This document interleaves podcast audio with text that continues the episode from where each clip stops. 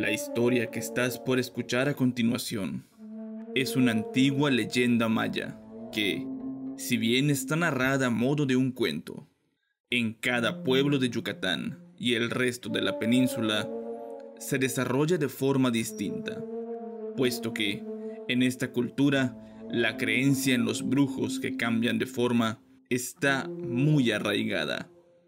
Dicho esto, comencemos.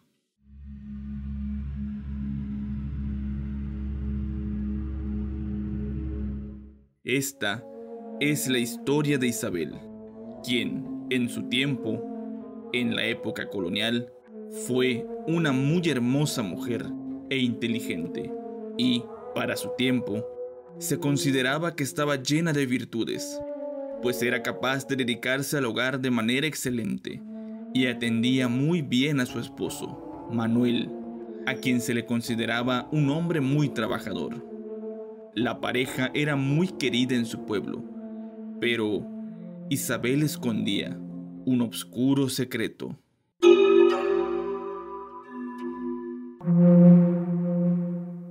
Lo que nadie sabía, ni siquiera su esposo, es que en realidad era una gran conocedora de las artes mágicas de los guayes o brujos del antiguo y desconocido Mayab. Los días martes y jueves eran los preferidos por esta mujer para convertirse en algún ser terrorífico antes de salir a las calles de su pueblo, Aquil y otras poblaciones del sur de Yucatán para espantar e infundir temor entre los pobladores. Para no ser descubierta por su marido, la hechicera esperaba a que éste se durmiera y le untaba en la nuca una poción que elaboraba con epazote y otras hierbas, con la que Manuel quedaba profundamente dormido. La poderosa hechicera poseía el poder de convertirse en cualquier ser maligno, con cabeza de animal como el huaychivo o el huayquequén, incluso el huaymis y todo tipo de animales pero su forma preferida, sin duda, era la de una mujer sin cabeza. Y así se paseaba por las calles obscuras, asustando a las personas, hasta causarles ataques de nervios. No les hacía ningún daño, únicamente sentía placer y se divertía asustándolos.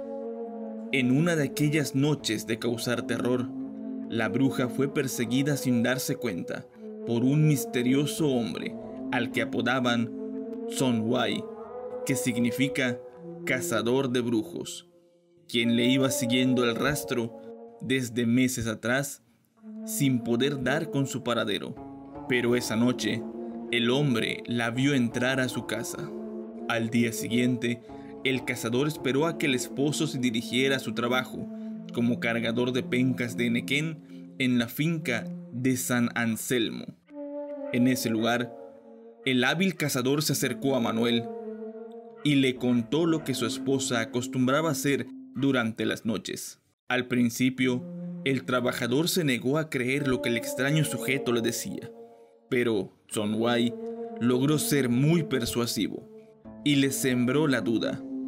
Y para comprobarlo, debería de cumplir ciertas indicaciones que el extraño le dio. Muy intrigado, Manuel aceptó. Entonces el cazador le dijo que debía de bañarse a manera de purificación con agua virgen traída de algún cenote o gruta, y debía mezclarla con hojas de hierbabuena. Y al llegar la noche, debía untarse en la nuca y en los ojos una pomada que el mismo cazador le proporcionó. Esto para no caer en el hechizo de la mujer. Manuel siguió las indicaciones al pie de la letra, y al llegar la noche de un martes, se untó la pomada en la nuca y los ojos.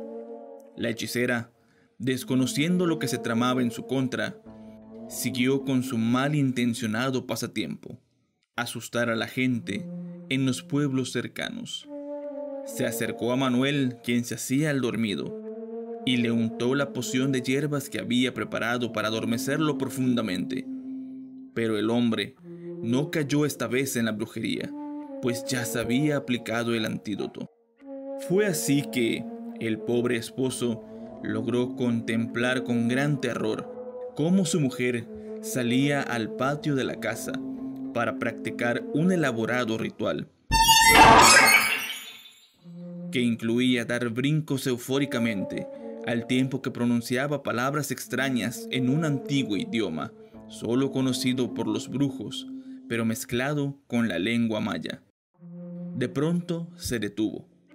Se tomó por los cabellos, giró la cabeza en nueve ocasiones hacia la izquierda y después en nueve ocasiones hacia la derecha, para luego desprendérsela muy fácilmente. Su cuerpo seguía con vida, pero su ropa estaba manchada con sangre fresca que emanaba de forma abundante del cuerpo. El pobre hombre estaba a punto de desfallecer de terror por lo que su mujer hacía durante las noches. Pero recobró la valentía y juró que acabaría con ella. A la mañana siguiente, se despertó y vio a su mujer durmiendo a su lado, tan tranquilamente como si no hubiera pasado nada. Pero Manuel ya estaba planeando cómo deshacerse de su compañera. Buscó al cazador para contarle lo sucedido y le habló de su nuevo deseo, por lo que éste le dijo que tenía que hacer lo mismo que la ocasión anterior, con la diferencia de que esta vez tendría que esperar a que el espectro se retirara para poder colocar sal a la cabeza que dejaba tirada en el suelo. Y así lo hizo. Llegó la noche. La bruja inició su ritual. Se desprendió la cabeza y partió. Manuel aprovechó para colocar la sal alrededor de la sangrante llaga que tenía la cabeza, con el rostro pálido de la mujer a la que alguna vez amó. Sintió mucha pena por eso, pero se recordó a sí mismo lo que debía de hacer y regresó al interior de su casa para hacerse el dormido una vez más mientras espiaba el regreso de la hechicera. Cuando ésta al fin volvió, trató de colocarse la cabeza en su lugar, pero no lo consiguió, pues la sal le causó un intenso dolor y ardor que no podía soportar, por lo que no le quedó más remedio que escapar con rumbo desconocido abandonando su cabeza para siempre. El esposo, para evitar que el cuerpo errante regresara por la parte faltante, quemó la cabeza y la ceniza le esparció por rumbos apartados. Para evitar sospechas de los vecinos por la desaparición de su mujer, les dijo que ésta lo había abandonado porque nunca pudieron tener hijos. Aún se cuenta que en varias poblaciones de Yucatán se puede ver a la mujer vagando sin cabeza, causando temor entre los pobladores. Es así como llegamos al final de esta tenebrosa historia de la tierra del Mayab.